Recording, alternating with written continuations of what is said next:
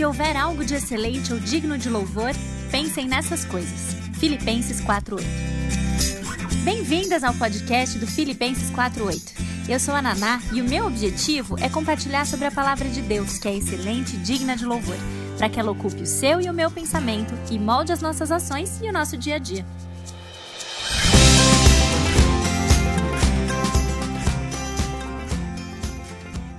Olá, pessoal, tudo bom? Eu apareci aqui rapidinho antes do episódio de encerramento dessa série rodar para dizer só uma palavrinha para vocês. Esse episódio ele não está disponibilizado na íntegra aqui no Spotify. Para quem não esteve ao vivo no encerramento lá no Instagram no dia 22 de maio, a gente fez um episódio especial de encerramento, no qual nos primeiros 10 a 15 minutos eu fiz uma revisão de todo o conteúdo e depois, quando isso acabou, eu convidei o Rodolfo do Palavra Encanto, do Instagram Ministério Palavra Encanto, é, para cantar como vocês sabem, a gente fala muito de música, falei muito de música durante essa série, várias outras músicas apareceram e a gente resolveu encerrar cantando. Então o Rodolfo apareceu na live e liderou a nossa turma num momento muito gostoso de louvor. Foi um encerramento de praticamente uma hora, mas a qualidade do som para o Spotify dessa parte musical ficou bastante prejudicada. Então, aqui nesse episódio, você vai encontrar só a parte do resumo desses 12 dias de devocional, tá bom? Se você quiser ver como foi e conhecer um pouco mais o Rodolfo do Palavra Encanto, se você ainda não conhece, aí eu encorajo você a entrar lá no Instagram do Filipenses 48 e procurar no IGTV pelo episódio 13 de encerramento, que daí você tem acesso ao período de louvor também, tá bom? Então é isso, obrigada e até a próxima.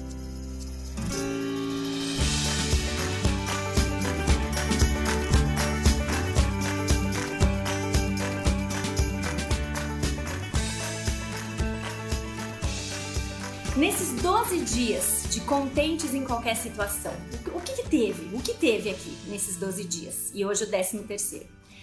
Nós começamos com a definição de contentamento. E o que é o contentamento? Uma profunda satisfação na vontade de Deus.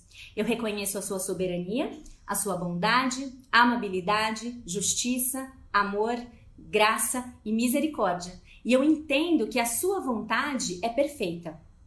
Por isso, não importam as circunstâncias, eu tenho uma real satisfação, uma satisfação que eu só tenho em Cristo.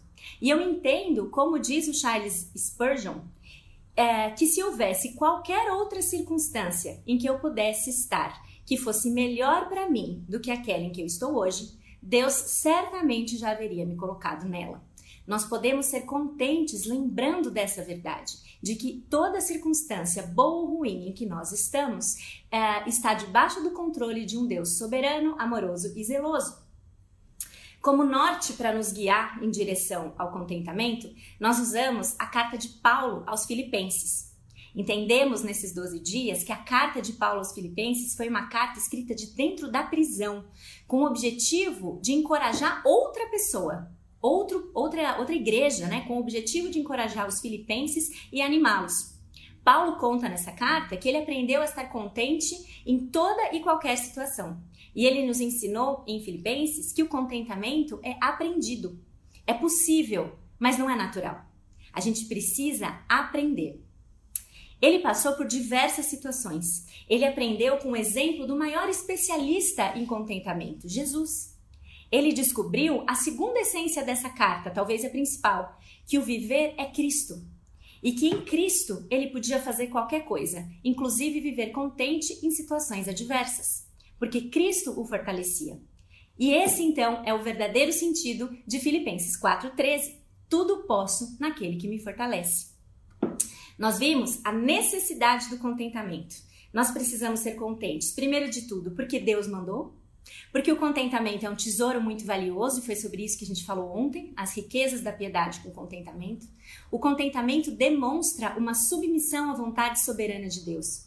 E vimos também uma outra lição que pegou bastante para todos nós, que um espírito contente é o espírito que adora, que não basta fazer o que agrada a Deus, mas também agradar-se do que Deus faz. Essa é a verdadeira adoração.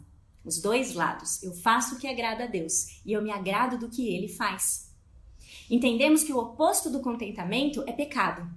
E o descontentamento pode ser manifesto de várias formas diferentes: murmuração, insatisfação, ingratidão, inveja, ciúmes. E para todos eles, a principal arma para combater esses pecados é uma crença e confiança na soberania de Deus. Nós encontraremos paz e descanso na alma quando nós tivermos a aceitação da vontade de Deus para a nossa vida. E lembramos do que disse a Amy Carmichael: na aceitação repousa a paz. Na aceitação repousa a paz. E essa aceitação significa que nós recebemos as circunstâncias das mãos de Deus, confiando que Ele sabe de verdade o que é melhor para nós. E que em amor, Deus só planeja o que é bom para a gente. Ele sabe o que dá, para quem ele dá, quando ele dá e o quanto ele dá. Ele está no controle e nós podemos descansar na verdade de que isso é para a sua própria glória e para o nosso bem maior. Não importam as circunstâncias, a gente pode seguir alegre porque Deus está no controle. Quando a gente alcança esse estado de aceitação, nós estamos prontos para pedir para que Deus use qualquer circunstância, seja uma circunstância boa ou uma ruim, para sua honra e glória. A gente deixa de ser vítima e busca ser administrador, um bom mordomo de qualquer circunstância que vai nos levar para perto dele. Contentamento, então, também vimos, não significa que a gente enfrenta ou que a gente atravessa uma vida sem dor mas sim que no meio das nossas aflições, que são inevitáveis e a Bíblia nos diz isso, nós somos capazes de encontrar paz no controle soberano de Deus, conformando a nossa vontade à vontade dele. E essa paz só tem a pessoa que se encontra com Cristo. Ela não depende de circunstâncias, porque ela está firmada na verdade do amor inabalável de Deus por nós. Ela pode dizer verdadeiramente que ela é feliz com Jesus, o seu Senhor. Tudo isso envolve uma mudança de mentalidade e de atitude. E a gente pode uh, pensar em algumas fórmulas, como a gente viu aqui, que nos ajudam nesse sentido.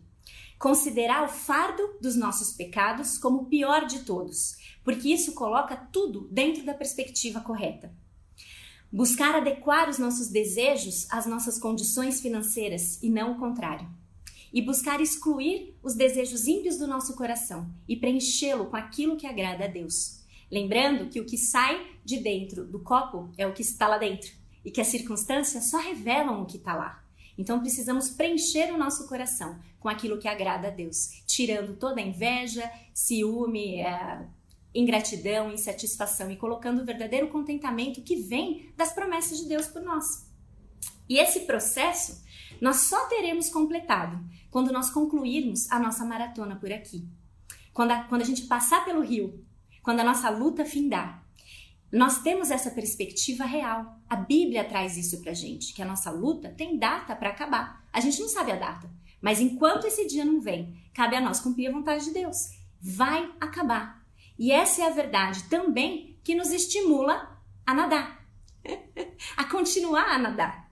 Nós não devemos desistir porque nós mantemos os nossos olhos fixos no céu. E aí vimos a importância e a relevância da gente desejar o céu, ansiar por ele. Que dia maravilhoso vai ser quando nós chegarmos lá? Como será maravilhoso! E enquanto esse dia não chega, a gente desfruta de um contentamento buscando ser como Cristo é. E nisso vem humildade, piedade e unidade como os aliados do contentamento.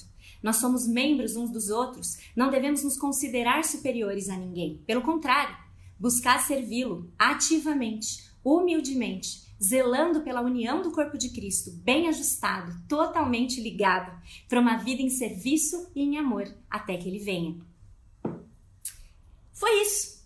Foi isso que aconteceu nesses 12 dias. Contentamento, uma profunda satisfação na vontade de Deus reconhecer a sua soberania, ser grato por aquilo que a gente tem, administrar as circunstâncias para a honra e glória do nome dele, buscando o bem do outro, fazendo a vontade de Deus mesmo em meio ao sofrimento, entendendo que a nossa vida é agora. A nossa vida não fica de stand-by. A gente não, não, não, não precisa esperar a circunstância melhorar para a gente servir a Deus. E a gente deve, então, continuar a nadar, com os olhos fixos no céu, que é a nossa pátria, o céu é a nossa chegada. Nós não somos daqui. Que a gente mantenha os olhos fixos lá e enquanto a gente está aqui, a gente cresça à semelhança de Cristo, que a gente busque o conhecimento dele, buscar o conhecimento de Cristo e fazê-lo conhecido.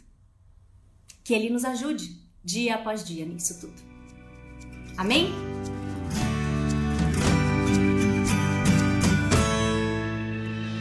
Obrigada por ouvirem o podcast do Filipenses 48.